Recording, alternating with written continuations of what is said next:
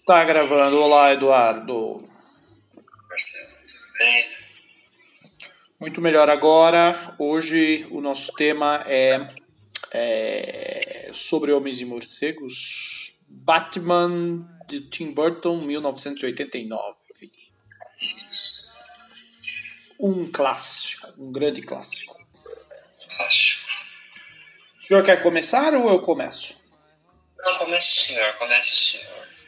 Muito bem, então Batman aí de 1989 é Tim Burton, né? Uh, primeiro filme do Batman com o Tim Burton. Nós tivemos também o Batman Retorno depois, né? Que nós pretendemos também falar. Dois filmes do Batman com o Tim Burton. Filme aí, divisor de águas, né? Podemos dizer, de 1979. Jack Nicholson, Michael Keaton, Kim Basinger, enfim cheio de astros, é uma superprodução, é, trilha sonora do Prince, só grandes nomes aí, né? E é um filme que, né, primeiro, a, a, a grande produção com o personagem, né? É, acho que é importante citar o momento, né? É um momento aí que é influenciado também pelas próprias pela própria indústria dos quadrinhos, né? As graphic novels, nós já tínhamos obras aí né, de Frank Miller, enfim, é, com o personagem. E tem uma influência clara na questão do, do, visual, né, na questão do tom do filme. Até porque antes desse filme, o que nós tínhamos do Batman era né, desenhos animados, alguns desenhos animados ainda a gente não tinha, por Steam, que vem depois, né, como a gente já mencionou. É, nós tínhamos o que? A série dos anos 60, né? Qual que era a referência de Batman para as pessoas, né? Então esse filme ele traz aí para as telas uma referência que já havia nos quadrinhos, mas ainda é, não, não, não tinha o, o alcance que tem hoje na né, indústria dos quadrinhos, né? É bom lembrar. Então é, trouxe aí para os olhos da mais é, no nível mais popular aí no caso do cinema é, essa versão do Batman mais sombria, né? Mais gótica, enfim e nas mãos de um, de um diretor é, que na época era novato, né? Ele tinha feito o quê? Ele tinha feito. É, se não me engano, ainda não tinha feito. Já tinha feito Beetlejuice, eu acredito que sim, né? E o filme do Pee Beetlejuice, que é o Fantasma se Diverte no Brasil, e aquele filme do Pee-wee, né? Daquele personagem meio esquisito. Verdade, o Pee Wee Herman, né? Que era, ele é mais famoso lá dos Estados Unidos, por personagem que não faz muito sentido para cá. É, tinha uma série né, de TV, enfim. É, realmente era um nome aí ainda muito novato, né? Ninguém conhecia, assim, o grande público ainda não conhecia bem. E mas com um elenco de, de peso, uma produção gigantesca e a Warner por trás, né? E e eu lembro muito bem quando esse filme, quando eu assisti pela primeira vez, porque, porque para mim na época é, na época que eu vi, aí eu tinha filme de 89, eu vi lá por 90, mais ou menos, né? Então eu tinha lá por meus oito anos e assim foi a maior coisa que eu já tinha visto na vida depois de Star Wars, sabe, em termos de produção, assim, para mim a grande referência de blockbuster era Star Wars, era outros gêneros, né? Então, foi a primeiro, eu não tinha a mesma ligação com um filme, por exemplo, do já tinha visto na época o filme do Superman, né, o primeiro, mas é, o filme do Batman foi diferente justamente por esse tom. É, e foi uma coisa que para mim por um tempo foi o maior filme que eu tinha visto na época assim era o melhor filme então né, quando você principalmente tem essa idade tem um impacto muito grande então eh, toda vez que passava na TV depois eu não perdia e eu lembro que aluguei muito esse VHS né, nas locadoras na época e lembro até hoje a capa dele, né? Ele era muito emblemático, ela toda preta com o emblema apenas, aí o nome, né? Nicholson e Keaton só. E é, aquele preto e amarelo, né? Da capa. E era uma coisa que me chamava a atenção, né? É, só Nicholson e Keaton, né? E o Nicholson vinha primeiro. Eu lembro que mesmo criança aquilo me chamava a atenção, ah, mas ele não é o Batman, né? o Jack Nicholson é o Coringa. E... Mas hoje a gente entende né, que é um filme que ele rouba muito a cena. É, alguns dizem que até é um filme do Coringa que tem o Batman. Né? Os filmes do Tim Burton era isso, eram os filmes dos vilões que o Batman fazia era o, era o coadjuvante, né? Chegava a falar isso.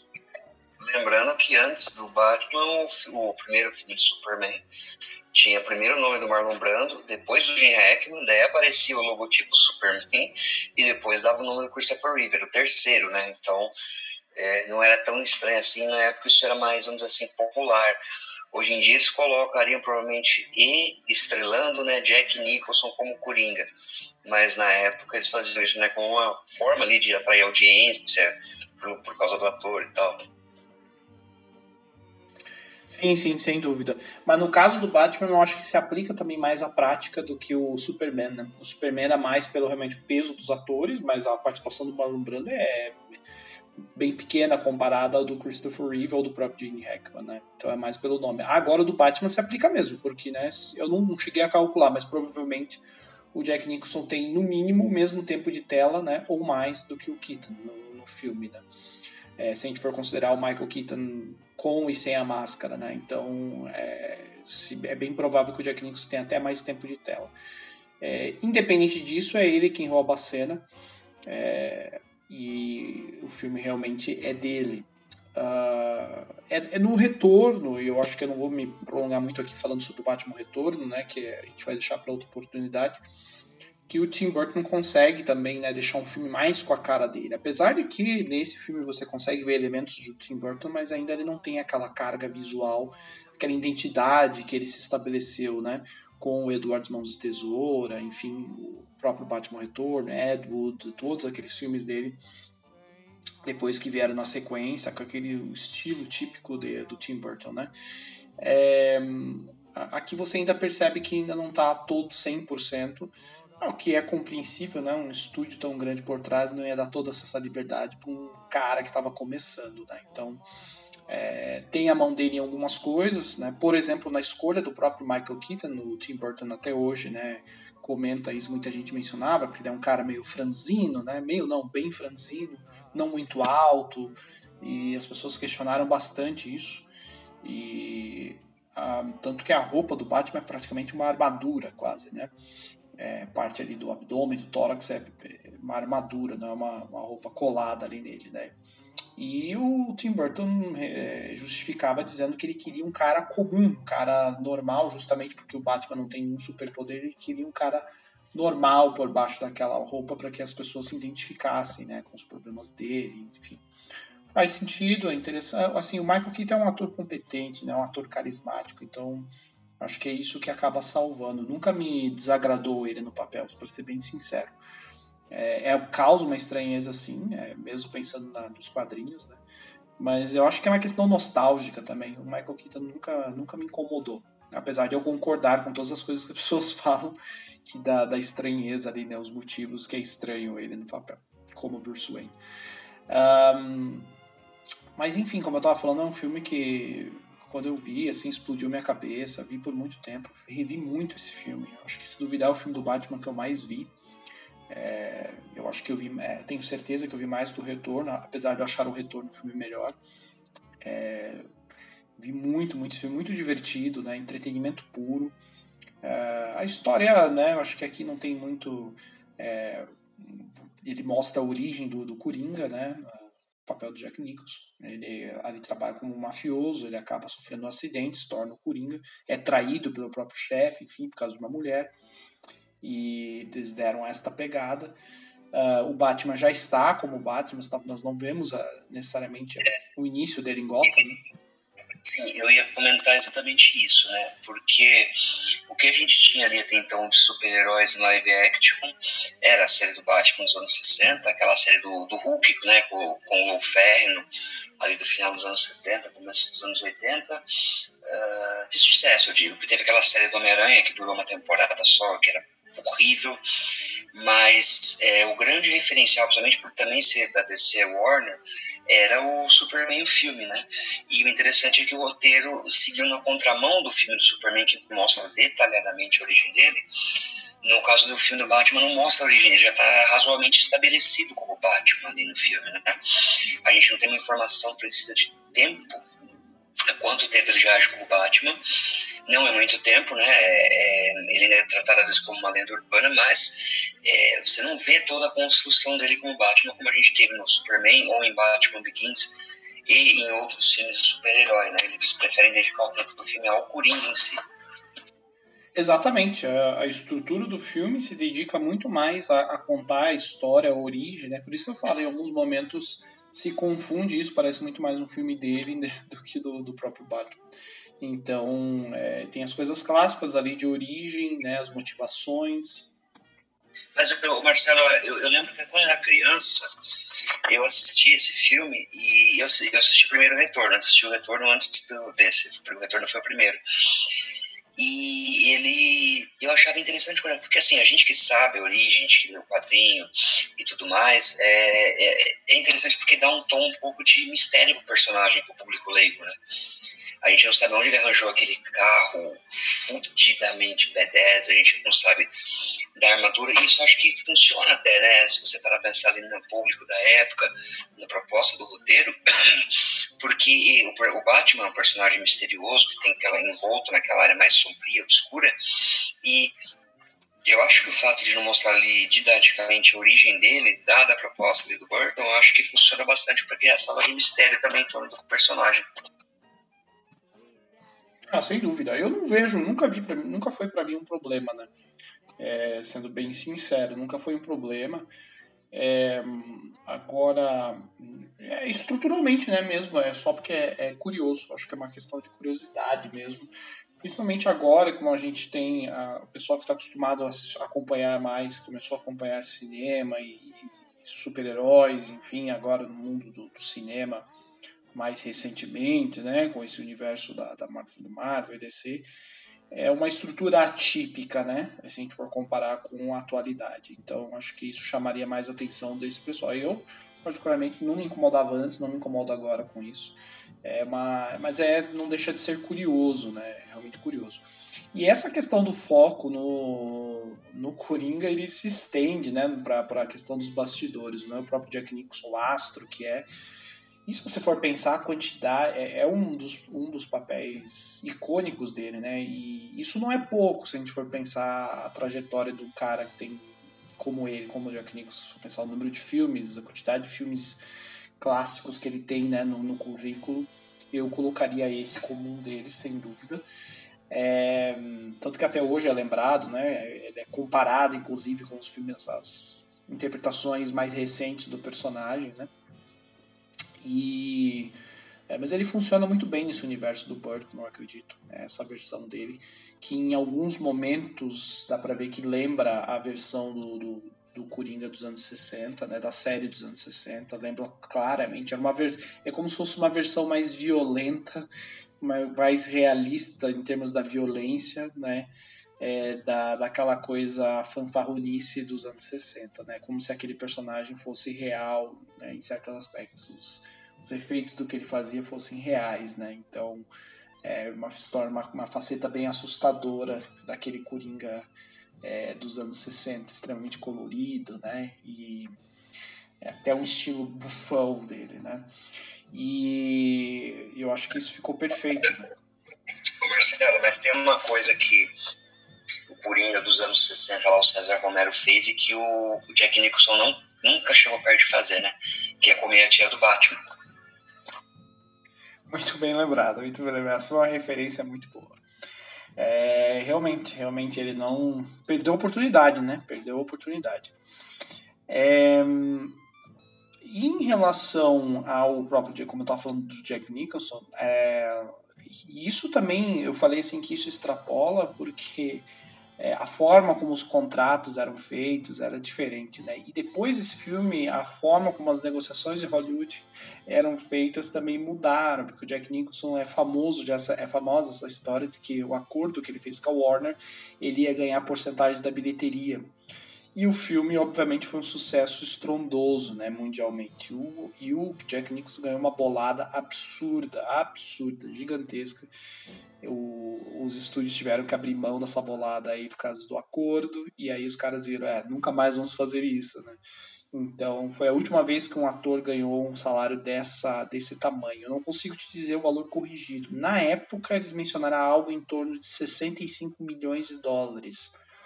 Só da, da porcentagem de bilheteria que ele ganhou nos Estados Unidos na época. Isso corrigido deve dar muito mais, né? Eu não me lembrava, eu lembrava do acordo, mas não me lembrava do valor exatamente qual que tinha sido ali ao fim e ao cabo, né? Desculpa. Lembrando que o papel do Coringa também foi disputado pelo William Dafoe e pelo David Bowie, né? Do Bowie eu não sabia, o Defoe já, ouvia, já tinha ouvido alguma coisa, né? É, é, o Defoe já é o Coringa, né? Naturalmente, não precisa maquiagem. É, mas o Bowie seria muito estranho. Não, acho que não, não combina muito com ele, não. É, o Bowie fica ótimo de Tesla, né? No filme do, do Nolan lá. Tá perfeito já.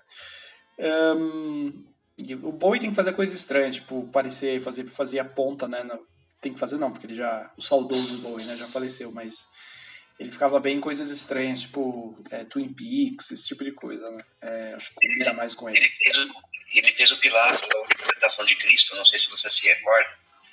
Ele fez o Pôncio Pilatos, ele faz uma ponta no, no filme, que inclusive é com, também com, coincidentemente com o William Dafoe, né?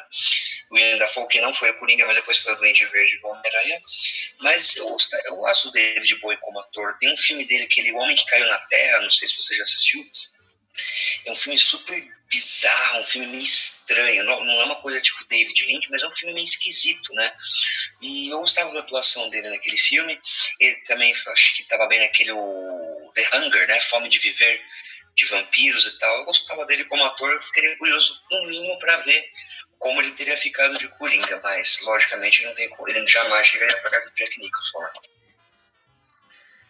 Eu, gosto, eu tenho, eu tenho inclusive esse filme do O Homem Caiu na Terra. Eu, eu não gosto muito desse filme, eu é, vou ser bem sincero. Eu gosto da atuação dele, mas o filme eu acho muito datado esse filme. É, mas ele é um excelente ator, ele é um excelente ator, não tenha dúvida. Mas com certeza Jack Nicholson aí nasceu pro papel, né? É impressionante como ele devora a cena quando ele tá, né? Quando ele aparece e casou perfeitamente e uh, tem um rosto muito característico também, né, assim como o William Defoe, mas é, o Jack Nicholson ele é perfeito tanto para antes de se tornar o Coringa como depois, né? Essa transformação dele é sensacional no filme. E assim, acho que uma das coisas, falando ainda do personagem, que, que não me agradaram, é, que não me agradavam muito na época, mas hoje me desagrada um pouco mais, é essa questão da própria origem do Batman, que o Burton é, quis colocar no filme, né? A ideia de que o Coringa criou o Batman.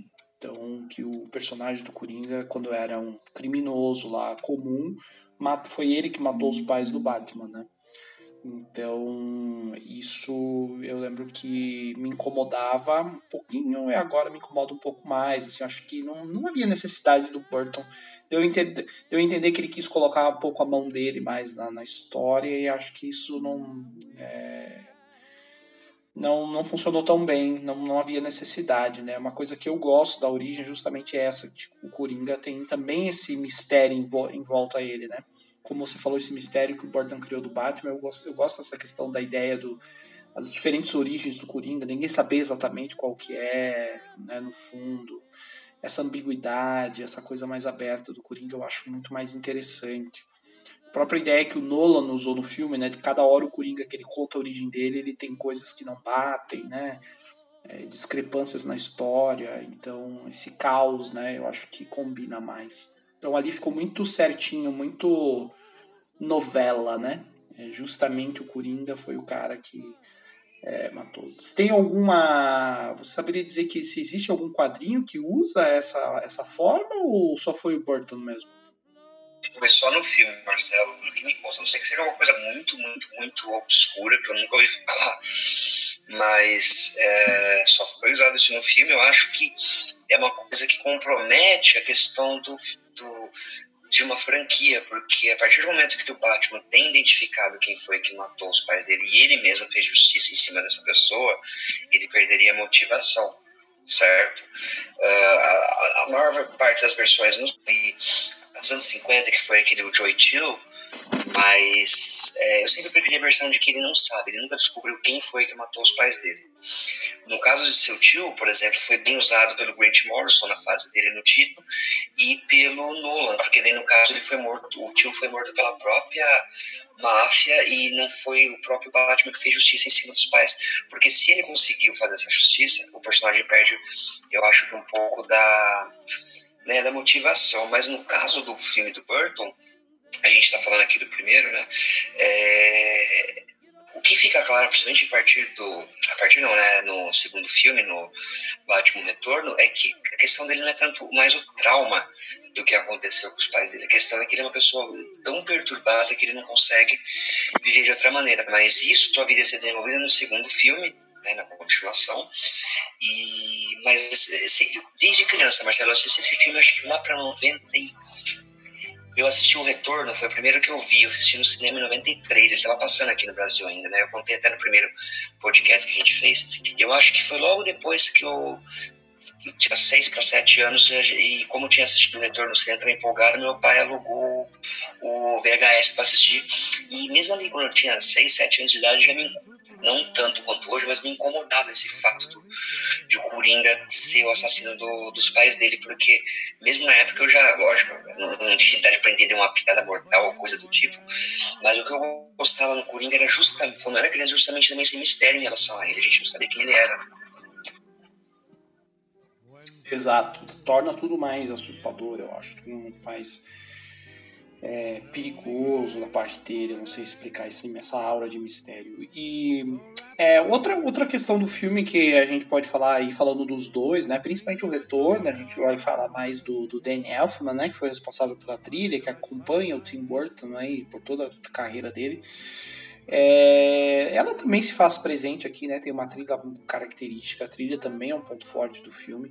Como eu falei, tem a participação inclusive do Prince na trilha sonora, né? É, tem um momento que toca aí a música do Prince, famosa ali no momento do desfile com os balões, que é sensacional, né? O, o Coringa dançando nas minhas partes favoritas lá, jogando dinheiro para todo mundo e dançando Prince, Jack Nicholson. E o Marcelo, uma coisa que eu acho fantástico, também quando eu já estava mais velho, fui ver, já adolescente, que eu, eu tive o disco, o vinil desse filme, depois eu troquei por gibi quando era adolescente, porque eu não tinha onde tocar vinil em casa.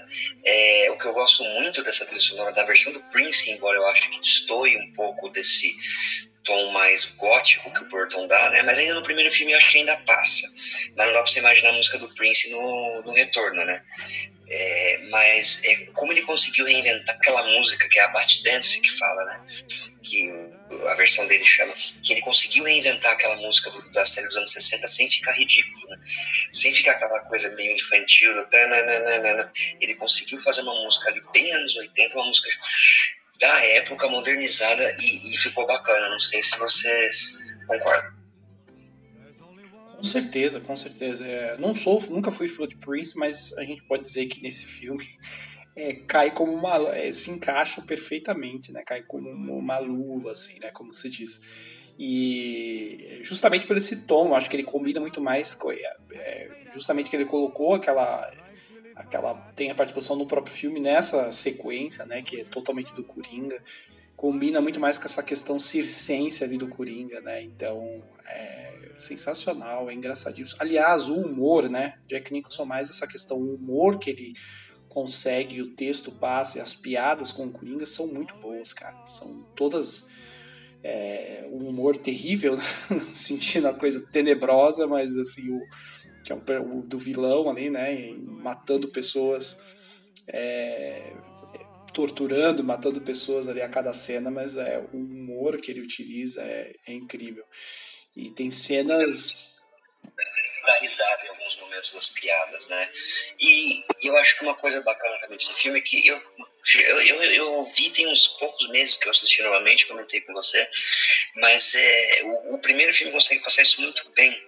É que o filme ele tem essa pegada mais real, né? Não é como a série dos anos 60, um realismo ali, coloca entre aspas, mas a gente nota que também é um universo cartunesco, é um universo tão paralelo que a gente ainda consegue rir de certas maldades ali dele sem se sentir mal porque não é um filme realista, como por exemplo nos filmes do Nolan, né?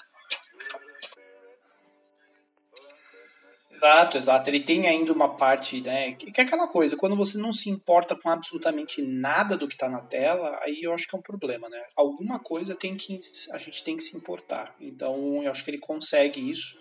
A gente vê que é um mundo cartunesco, mas é um cartunesco muito mais sombrio, um cartunesco com, com um pé ali na. Pelo menos numa porção da realidade, o suficiente para que a gente se importe com o que está acontecendo, né? Exatamente. A gente nota no filme que é um universo meio. Não é o nosso mundo, né? Tem suas próprias leis, vamos dizer assim, que é uma coisa depois que a gente vai comentar quando falar do retorno, mas também não é aquela galhofa, aquela coisa totalmente surreal. E eu ia comentar aqui com vocês que a gente para de falar do Coringa, que a gente tá falando mais do Coringa do que do Batman é, que eu considero essa versão do Jack Nicholson a melhor adaptação do, do Coringa em live action. A versão do Heath Ledger é muito boa, é bacana, mas é, é a versão do Nolan. Já do Jack Nicholson, eu consigo ver o Coringa dos quadrinhos, ele é muito mais fiel, né? Então ele consegue às vezes ser meio engraçado, enquanto é violento, enquanto é perturbador. Enquanto do Heath Ledger, ele tinha pouquíssima coisa de engraçado. Eu acho que a única cena que dá pra você sentir um pouco de quando ele está vestido de enfermeira, porque é uma coisa. E, e é um engraçado do burlesco, grotesco, não uma coisa realmente cômica, né? O, Ledger, o Coringa do Ledger é, é, um psicopata total que você não consegue ver o mínimo de resquício de graça nele. Só ele vê graça no que ele faz. Já o do Jack Nicholson consegue se aproximar mais daquele palhaço, mais um cara bufão, circense mesmo, como você falou dos quadrinhos, né?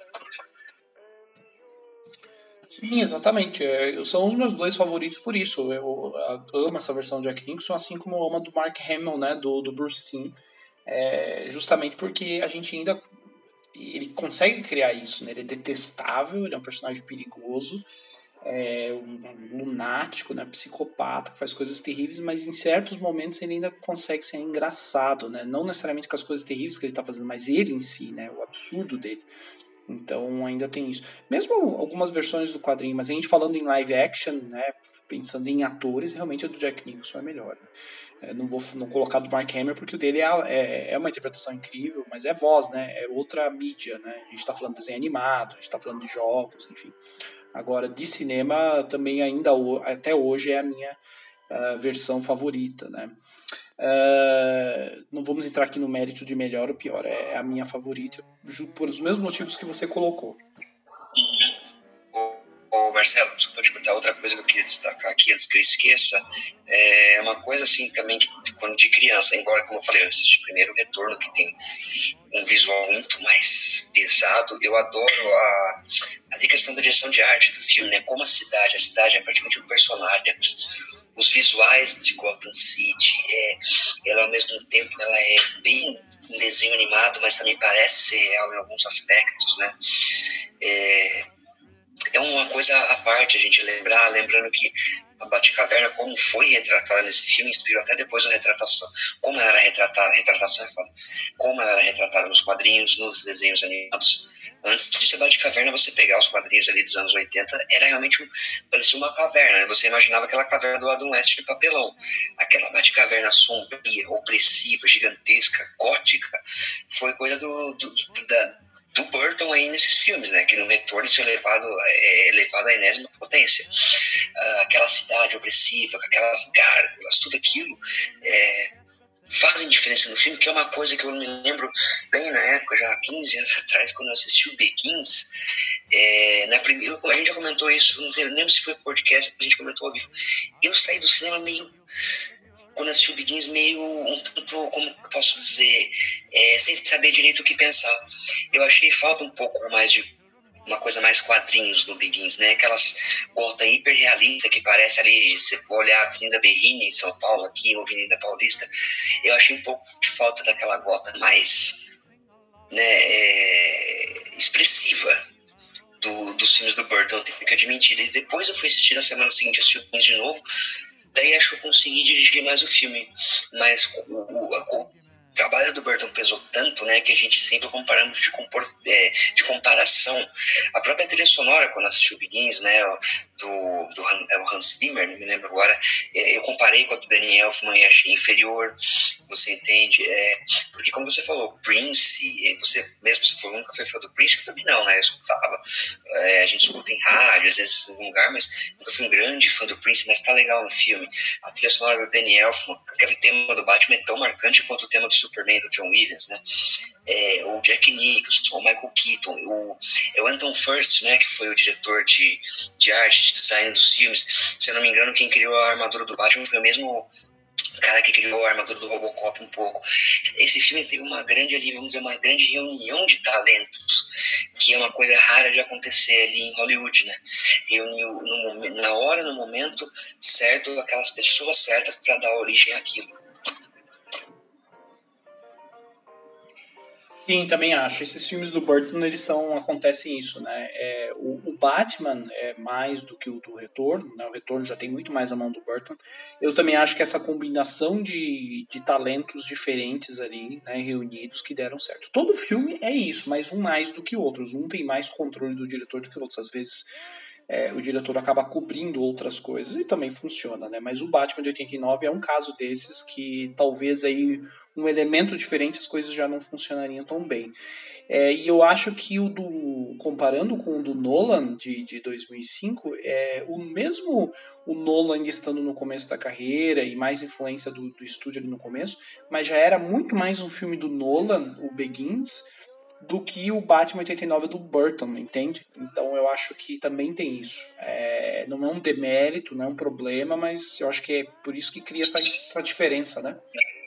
você tem razão nisso, de fato. Se você pegar do Burton o posterior, né, não só o Batman, se você pegar os outros filmes que ele fez, você nota que ali teve mais interferência do estúdio, mas acho que é um caso, Marcelo, que a interferência do estúdio não foi nociva para o filme, porque talvez o filme não tivesse sido tão bom para aquele momento, tivesse sido é, tão bem sucedido se não fosse talvez essa visão do estúdio de fazer uma coisa um pouco mais, vamos dizer, universal, né? Eu prefiro muito mais Batman Retorno, é o meu favorito do Batman Retorno, você sabe disso, mas ele não existiria e o Burton teria toda aquela liberdade para fazer, levar todas aquelas coisas perturbadoras que ele levou pro, pro filme 92 se não tivesse em 89 esse pessoal forçado em alguns momentos para tornar o produto mais palatável e render o que rendeu. Ah, não tenha dúvida. E o Batman Retorno definiu a própria carreira do Tim Burton, né? Então foi o pontapé de todos os outros filmes. As pessoas. Eu não sou um grande fã dele, é, principalmente os últimos filmes. Eu gosto dele no início da carreira, mas. É... Acho que eu já, já falei aqui, até se a gente tiver a oportunidade um dia de falar. Meu filme favorito dele é o Marte Ataca. mas eu, gosto muito do Batman Retorno, mas assim, ele é um. Ele é... Esse do Marte Ataca, eu não sabia dessa. É sério, eu amo esse filme. Eu amo, amo esse filme. Eu choro de rir, cara. Eu assisti esse filme quando ele saiu em vídeo, cara. Eu era criança, depois eu nunca mais vi, vou colocar na lista pra tentar rever, cara. Deve ser bom. Eu gosto bastante dele, né? É, do aquele. Do. O, aquele com McGregor, me fugiu o nome agora. Eu gosto daquele filme, acho simpático, acho bacaninha, mas é, o meu preferido dele realmente é o Batman Retorno, isso eu não vou nem comentar peixe grande, né? Com o Ian McGregor. É, é bacana. A história é bacana. Bem lúdico. Eu achei bem legal. Eu acho é, eu considero assim, se for em termos de qualidade, eu diria que o melhor filme do Tim Burton, ao meu ver, é o Ed Wood. Uh, o que eu gosto mais é o Marte Ataca, mas o Batman Retorno está entre os melhores, com certeza, e é maravilhoso. Eu, tanto que eu ainda tenho esse filme, eu sempre reassisto quando possível, é muito bom. Só memórias boas também da época que eu vi. E, mas ainda sobre o Batman de 89, que é o que nos interessa, é, você estava falando da questão da produção e os outros elementos, né? Como eu já mencionei a trilha, a parte do visual do Gotham City, concordo com você. Ali o Tim Burton é, no Batman Retorno deixou isso mais claro, mas ali ele já usava a sua experiência, a sua influência aí do, de, de, do cinema expressionista, né? Essa coisa do, das imagens, da, da do, dos, do design, né? Claramente aí influenciado por Nosferato, pelo expressionismo, enfim, é, como você falou, as gags, uma coisa muito mais expressiva e presente ali, né? A cidade como um personagem mesmo, né? Uma coisa que oprime todos que estão ali. Então, é isso sem dúvida. Mesmo as maquetes funcionam muito bem no filme, né? Tem alguns momentos que ficam claros, mas são maquetes muito bem feitas, o uso da luz, Né? Ah, toda aquela parte na catedral, né, do que é o enfrentamento final ali entre Batman e Coringa, eu gosto bastante. Né? A coisa de terminar numa catedral, né, bem simbólico. É, o, o Coringa lutando contra um homem morcego, né, no escuro ali, enfim, é bem bem interessante essa questão. É, acho a personagem ali da Kim Basinger também, eu acho que ela funciona na medida do possível, né? Uma personagem ali faz sentido, né? Tudo bem, de novo, uma jornalista e tal, mas não é uma coisa que atrapalhe, ela tá bem. É, eu acho que não, não, é uma coisa que estraga o andamento do filme e tal. É, e até legal porque consegue manter o foco, não coloca tantos outros personagens, né? Mas eu acho que o problema com o personagem, depois que você assiste o retorno, é que inevitavelmente você vai acabar comparando com a mulher brava da Michelle Pfeiffer, né? Então daí ela perde de lavada. Mas assim, o que eu ia citar isso pra mim, é, reassistindo esse filme agora, faz pouco tempo que eu vi, o, o que para mim envelheceu um pouco nesse filme ficou um pouco daquela questão do roteiro, da história em si. Por quê? Não porque fosse ruim para a época, logicamente, como a gente já comentou, o retorno é muito superior, mas é porque já foi, foi muito copiado. É aquela coisa tipo Cidadão Kane, né? A gente assiste hoje em dia, você mostrar pra, um, pra uma molecada, não vai achar graça. Porque aquele foi tão copiado, foi tão usado depois. É, os filmes da Marvel, todos os filmes super que vieram depois, Homem-Aranha do Raimi e tudo, que já perdeu um pouco daquele impacto, né? Ele ficou um filme mais convencional em questão de, de roteiro e história, mas a gente tem que colocar no contexto da época de que aquilo era razoavelmente novidade. O único filme que a gente tinha ali que tinha usado essa mesma estrutura tinha sido Superman 11 anos antes, né? Mas nisso, sim, é uma crítica que eu, que eu queria deixar aqui para você comentar o que você acha, porque realmente eu acho que o ponto fraco do filme é esse. A história se tornou tão batida, né, maneira de apresentar esses personagens foi tão copiado que agora a gente nota que não tem aquela mesma graça, não tem aquela, aquela originalidade, né? Ah, sem dúvida perde um pouco o impacto, né? Não tenha dúvida. É, a gente assiste mais uma questão nostálgica, né? Do que o impacto. É, isso aí, sem dúvida alguma. É, eu diria que em termos estruturais, o que eu vejo como um, um problema, algo que poderia ter sido melhorado, uma coisa vendo hoje, né? Vendo com mais experiência, enfim, a gente já tem mais bagagem em termos de, de, de ver filmes, né? É, eu percebo que o filme ele tem um uns problemas no ritmo dele. Então ele, ele, começa com ritmo e vai muito bem até o meio, né? Toda aquela parte da origem do Coringa é muito boa, ela tem um ritmo. E aí dá pra ver que é, você compara com o Retorno novamente, inevitável, tem um ritmo diferente. É, e aí tem os problemas e o filme não está totalmente na mão, às vezes, do diretor, né?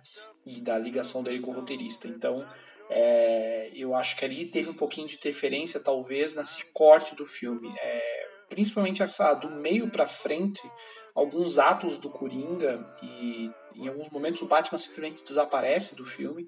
Então eu acho que a montagem dele, o corte final, sofreu algumas interferências. Eu não tenho informação sobre isso, mas é o que eu sinto quando eu vejo.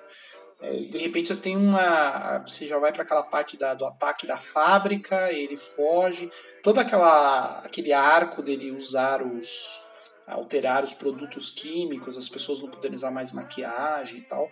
Eu acho que aquilo poderia ter começado um pouco antes, talvez. É, eu não sei, é, me parece que ali tem, algum, tem um gap, ele tem um espaço vazio ali no meio e de repente algumas coisas são jogadas. É, não que precisasse muita profundidade para isso, né? Mas eu sinto que a montagem, a foto tá tudo ali, só que a maneira como ele foi montada parece que ele dá uma, um saltozinho no final e fica meio truncado e de repente a gente já tem um enfrentamento final, sabe? Então, é...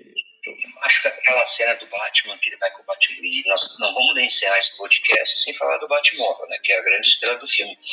Me desculpe, Jack Nicholson, mas a estrela do filme é o Batmóvel. Mas voltando, é, acho que aquela cena que o Batman vai na, na, na, na, na Química Ace lá e destrói, explode tudo, é, ela é meio, parece que solta no, no roteiro, né, como você estava falando. Parece que está é, é não era para estar ali, ela parece que não tem um desenvolvimento anterior que levou aquilo, né? Agora, recentemente, reassistindo, eu percebi isso. Essa cena dos cosméticos, eu, eu dei risada, inclusive, mesmo agora, que eu acho engraçado que ele usa os apresentadores do, do, do noticiário, tudo sem maquiagem, com o cabelo tudo bagunçado, porque não podem usar nada tal. Mas eu acho que faltou um pouco ali de. É, faltou um, um meio ali explicando melhor aquela cena do Batman lá na, na química destruindo tudo. Exato, ela parece que foi colocada, ela, ela deveria acontecer, mas não naquela ordem, né? É, eu também eu sempre senti isso, mesmo a primeira vez que eu vi, parecia estranho, parecia que eu tinha perdido um pedaço do filme, eu sempre, sabe, fiquei com essa sensação. Eu adoro essa ideia dos médicos, eu acho que do humor é sensacional. Talvez uma, é, na hora da montagem, por exemplo, eles acabam perdendo um tempo desnecessário. Você tem toda aquela parte do, do encontro do Bruce Wayne no apartamento com o Coringa, que eu particularmente é uma cena que eu menos gosto. É, apesar de ela ser uma cena boa, eu acho que ela é, o ritmo do filme parece que ele é quebrado ali, sabe? Tem toda aquela cena dele querer se revelar para para personagem da Kim Basinger, é, é a Vicky, né? Vicky veio é, se virar para ela, né, ele como Bruce Wayne, aí chega o Coringa. É estranho, e, e aí depois a gente tem esse salto ali. Talvez se a gente tivesse feito uma montagem diferente, deixado essa cena talvez um pouco mais curta, a gente poderia ter um pouco mais de tempo para explicar aquela chegada da fábrica. Então, porque ela ficou muito jogada realmente. Depois a gente já vai para o enfrentamento final, né? É, então fica meio vazio aquele pedaço ali é uma montagem meio, meio estranha, meio estranha, que hoje salta mais aos olhos. Na época era mínimo o, o efeito, né? Agora salta mais aos olhos, né? Mas enfim, o, uma parte que eu, que eu também queria citar aqui que eu gosto muito é da parte da ação, mencionando a questão da ação. Mesmo hoje, a última vez que eu revi, me agrada. Me agrada muito as cenas o estilo de filmar e a questão exagerada das lutas, né? Mas um exagerado ainda com o pé no real, que é divertido a forma como ele filma as lutas. E eu adorava a questão dos capangas do os capangas do Coringas terem aquele estilo super durão, né? E eles começam, eles vêm, fazem toda aquela tem uma parte que o cara vem saltando, girando, né? E o Batman consegue vencer ele com a inteligência, com o equipamento que ele tem é, sempre de forma analítica ali, né, sem o mínimo esforço ali, né, ele se defende e dá um golpe certeiro, se defende e dá um golpe certeiro. Eu acho bacana isso eu até ia comentar, porque você vê, ele não é o Michael Keaton, não era um cara alto, musculoso, mas você vê ali a essência do Batman, né? O Batman que vence oponentes muito mais fortes, como o Killer Croc ou o Bane, mais fortes fisicamente, mas justamente com essa questão do intelecto, da análise e a ajuda do equipamento que é muito importante para o personagem, né? É, uma coisa também que eu ia citar, que eu me lembrei, você está falando das cenas de ação, toda aquela sequência do museu, cara, é, eu, revendo agora, eu, poxa, é muito bem encadeada, não sei se você o que, que você, sua opinião sobre isso, gostaria de ouvir, mas eu acho uma cena de ação bacana, porque ela começa ali com um mínimo e vai subindo, subindo, até que chega naquela apoteose e entra o Batmóvel, e tem aquela perseguição com os capangas do Coringa, com o carro estilizado. É bem bacana, é bem quadrinho aquilo, né? Você pegar para um cara que dizia que não lia quadrinhos como o Tim Burton, porque ele disse, ele declarou isso na época, mas eu acho que ele conseguiu passar bem o espírito dos quadrinhos, sendo uma coisa bem é, aquele encadeamento da cena, aquele crescendo ali do, dessa cena de ação, que envelheceu muito bem, por sinal. É melhor, às vezes, do, é, do que muitas das cenas do, dos filmes do Nolan, e não vamos falar do, do Snyder, né? Mas eu acho aquela cena muito legal, porque ela tem todos os elementos bacanas ali. É, o Coringa, ele é um gênio da química nos quadrinhos. A gente, você também lê quadrinhos, você sabe disso. Ele é um cara que entende muito de química. Essa cena já deixa isso claro, sem precisar ser tudo mastigado. Você tem ali a, a mocinha em perigo, você tem a entrada triunfal do Batman, você tem a entrada triunfal do Batmóvel, você tem uma perseguição bem feita. Eu acho que essa cena é muito legal, acho que é um dos pontos altos do filme.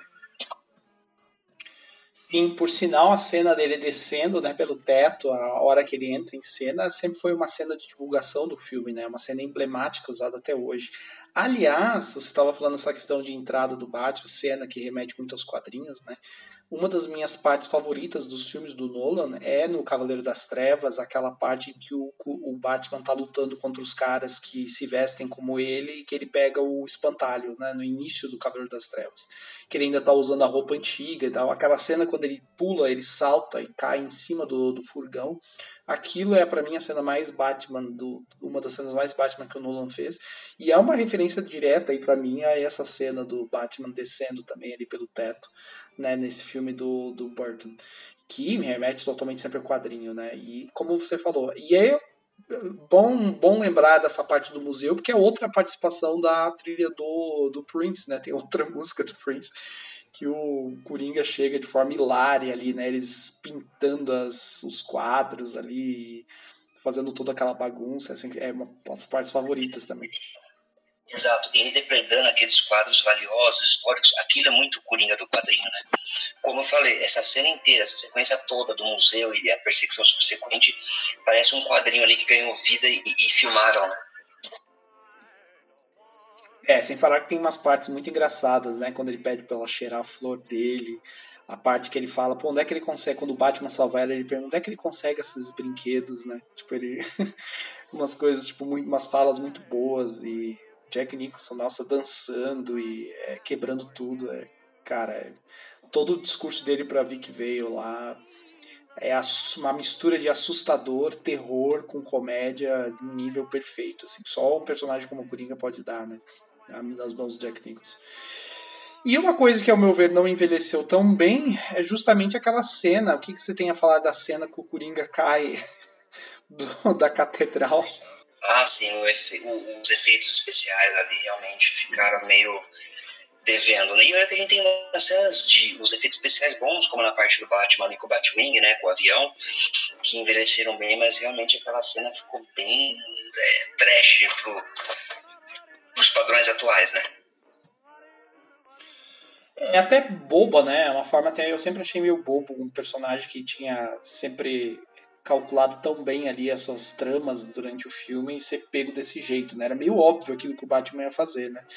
Então uma morte meio até estúpida ali, mas enfim, né? Ele tinha que morrer de alguma tinha que acabar ali de alguma forma, fechar, mas eu achei sempre achei meio ali meio bobinho demais. Eu acho que isso não envelheceu nada bem.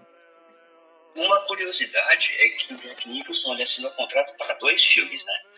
E eu nunca, depois que eu descobri isso, eu nunca entendi aquela, o fato de terem matado o Coringa no final, se o Jack Nicholson fez contrato para dois filmes. O porquê que resolveram matar ele, sendo que ele poderia aparecer em um, não prender ele no final, ou algo do tipo, né? Como aconteceu com o Red Ledger. E daí, infelizmente, a gente não teve o retorno do Coringa do Red Ledger porque ele morreu. É, não faço ideia, não faz muito sentido. Deve ter sido algum acerto aí, alguma uma questão contratual, com certeza, né? É... é, não sei explicar se eu gostaria que ele tivesse morrido ou não. Realmente não sei dizer. Eu acho que ali na estrutura ele poderia ter morrido realmente, né, do filme. É, mas é só a forma que eu achei um pouco gratuita, um pouco é, boba em relação até o próprio resto do filme. Mesmo pro tom daquele filme eu achei meio bobo. Então, meio fácil demais ali, né? É... Mas enfim, apesar disso, a cena final dele, né, em que tem uma, um saco de risadas ainda funcionando, é... fechou muito bem. Eu gosto até hoje, a coisa dele ter mor... morreu rindo, né? Então é bem a cara do, do, do humor do Tim Burton também. E, e, bem coringa também, né? É um saco de risada, tá funcionando ali ainda, ele arrebentado lá no chão. Então foi, foi bacana. É, como, novamente, não me incomoda o fato dele morrer, foi só a forma mesmo. Aquela cena final do, do filme com o Batman, com o Bat-Sinal, aquela música gloriosa tocando, eu me lembro que veio um. Eu tinha, quando era criança, lá para meus 9, 10 anos, tinha vindo um, um mini pôster no centro de uma revista com uma foto daquela cena. Eu lembro que eu tirei, eu retirei o grampo da revista, tirei o pôster, depois preguei o grampo e coloquei aquela aquela foto na porta do meu guarda-roupa, tá ligado? Tipo, antes de eu ter pôster de banda, coisa do tipo, o primeiro que eu tive foi daquela cena final do filme que ele tá parado em cima de uma gárgula e o bate-sinal ligado. Eu me lembro disso bem. Não sei nem onde. Acho que já foi comido por traça, mas eu não lembro que eu tive isso. É visual emblemático, né? Essas cenas. Os dois filmes, né, terminam com cenas bem emblemáticas. É, outro ponto que eu gostaria de levantar aqui, você falou do Tim Burton, né? Eu lembrei agora, você falando do Tim Burton ter dito que não era um fã dos quadrinhos. Eu acho que o que fica mais claro para mim de que ele não era um leitor dos quadrinhos e de Batman foi a versão, a visão dele para o comissário Gordon, né? É bem decepcionante, ao meu ver, se você pensar nos quadrinhos. Quando você pensa assim como um fã de quadrinhos, é eu ficaria decepcionado. Mas o Marcelo, eu ia, eu ia citar isso depois mais pra frente. É, o comissário Gordon, nos dois filmes do Burton, ele é um coadjuvante, depois dos dois filmes do Joe Schumacher. o personagem só fez, foi feito justiça para ele no, nos cinemas com o Nolan, mas é, realmente é lamentável porque você nota ali uma influência da série de TV onde o comissário Gordon era um velho bonachão e eu não sei também porque tinha muito personagem, a época era diferente, não se trata roteiro. Mas uma coisa também, quando eu reassisti, que me incomoda um pouco, apesar de ter cena, de a gente ter, principalmente no, no retorno, cenas hilárias entre o, o Bruce Wayne e o Alfred, né, é, no segundo filme, quando ele rasga o convite e o Alfred pega e começa a remendar as piadinhas do Alfred, o ator também é bem legal. Mas no primeiro filme tem uma cena que a Vicky vai, a Vicky vai jantar na casa do Bruce, eles estão naquela mesa né, comprida, um de um lado, outro do outro, depois eles vão comer na cozinha. Daí o Alfred fica contando ali as histórias do, do Bruce quando era criança. É a única cena ali que eu acho que faz justiça também ao Alfred, porque no seguinte contexto, no, nos dois filmes do Burton, é uma coisa que me incomoda, pela questão do personagem, da construção, pelo que a gente conhece de quadrinho, o Alfred ele parece mais um serviçal mesmo, um empregado. Ele não é um pai, ele não tem tanto essa figura paterna quanto nos quadrinhos e quanto a gente vê nos filmes do Nolan. Né? Então é uma coisa que me incomodou porque o Alfred, ele, o, é, você errar com o comissário Gordon já é complicado, mas você errar com o Alfred, porque o Alfred é a humanidade do, do Bruce Wayne do Batman ele é a única coisa, a única coisa que, que prende ele ao mundo humano, as emoções humanas é, humanas é o Alfred. E no filme, a não ser como eu falei, essa cena que ele está contando as histórias de criança, o Alfred parece mais um lacaio, um serviçal mesmo do que um pai para ele. E é o que ele realmente é. Então acho que o personagem perde um pouco de humanidade nesse quesito de não ter tão bem desenvolvido essa relação entre os dois. Concordo, verdade, você mencionando agora, eu tava pensando. É, uma cena ou outra, né? No Batman Retorno ele ajuda o, o, o Bruce Wayne naquela parte do, do pinguim apenas, né? Mas não é nada demais. É realmente, é bem mais um mordomo mesmo do que qualquer outra coisa. Nunca, nunca tem uma proximidade é, que a gente sabe que não funciona assim. Outro problema de casting, a meu ver, aí eu acho que até compreendo, não compreendo na verdade, até hoje não consigo entender o porquê colocar Billy D. Williams para ser o Harvey Dent, né? É, eu fiquei pensando se algum dia eles fossem, o Burton fosse colocar o Duas Caras mesmo, é, imagina o Lando Calrissian de Duas Caras, eu realmente não, não consigo entender. O Marcelo, depois que a gente falar do retorno, a gente vai, eu vou falar disso, porque já tinha monte, várias coisas assim já certas pro, pro terceiro filme do Burton, até vazou recentemente o, o, a armadura do Batman, o traje, é, detalhes pequenos, mas ainda assim detalhes do roteiro, e realmente é estranho, né? Porque eu via ele como, quando era, mesmo quando era criança, já conhecia os personagens, eu via ele ali como, como Harvey Dent, eu lembrava do Lando, então eu falei, meu, ele era um duas caras meio malandrão, né, aquele cara estilo pegador da balada, é, era um negócio esquisito, né? É, justamente, porque o ator ele, ele ficou muito marcado, né? E você vê que ele se repete, ele tá ali meio perdido, é, com aquele terno, aquele jeito dele, realmente é, deu para ver ali que o Burton fez. É, a parte de casting funciona muito bem para os atores principais, mas os coadjuvantes realmente ficaram devendo. Dá para ver que eles não tinham muita noção realmente de na parte em relação da fonte, né, do material fonte. Mas, Marcelo, olha, sinceramente eu digo para você, pô, é achismo, né? A gente não tem como afirmar essas coisas mas pelo que eu vi ali da, do projeto do terceiro Batman do Burton, que já estava em pré-produção, eu tenho certeza de que mesmo o, o Lando Calrissian, o Billy D. Williams, ia ficar melhor como Harvey Dent do do que o Tommy Lee Jones do filme Schumacher. Sim, mas aí também, né, você tá apelando. Aí é, fica aqui a pergunta se a gente vai, vai fazer um podcast sobre esses, dois, esses filmes do Schumacher. Eu acho que a gente não tem que falar só das coisas boas do Batman, né? Tem que falar também da, da podridão, ou até do, dos piores títulos dos quadrinhos, né? Porque não, em algum momento a gente pode chegar a falar sobre isso, né? Você com mais autoridade. Bom, piores títulos dos quadrinhos a gente pode colocar qualquer coisa escrita pelos, pelo Scott Snyder, porque parece que esse nome é o maldito Snyder, né, cara? Nada contra quem tem esse sobrenome, algum ouvinte nosso, mas esse Scott Snyder cagou o Batman no quadrinho, o Zack Snyder cagou o Batman nos filmes. E, então a gente pode falar assim, mas vamos falar sobre os filmes do, do, do Joe Schumacher quer falar Schumacher, esse pessoal pode pensar que é o Michael, não, é o Joel Schumacher, recentemente falecido, inclusive, né? Presto aqui uma homenagem a ele, apesar de ter feito bons filmes do Batman, mas eu não queria que o cara morresse por causa disso.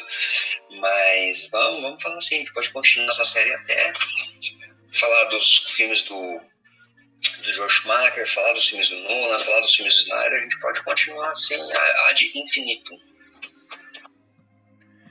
Então está combinado. Muito obrigado, Eduardo. Recomendação máxima aí, Batman 1989. Se ainda não viram, corram, é um clássico. É difícil alguém que não assistiu esse filme, cara.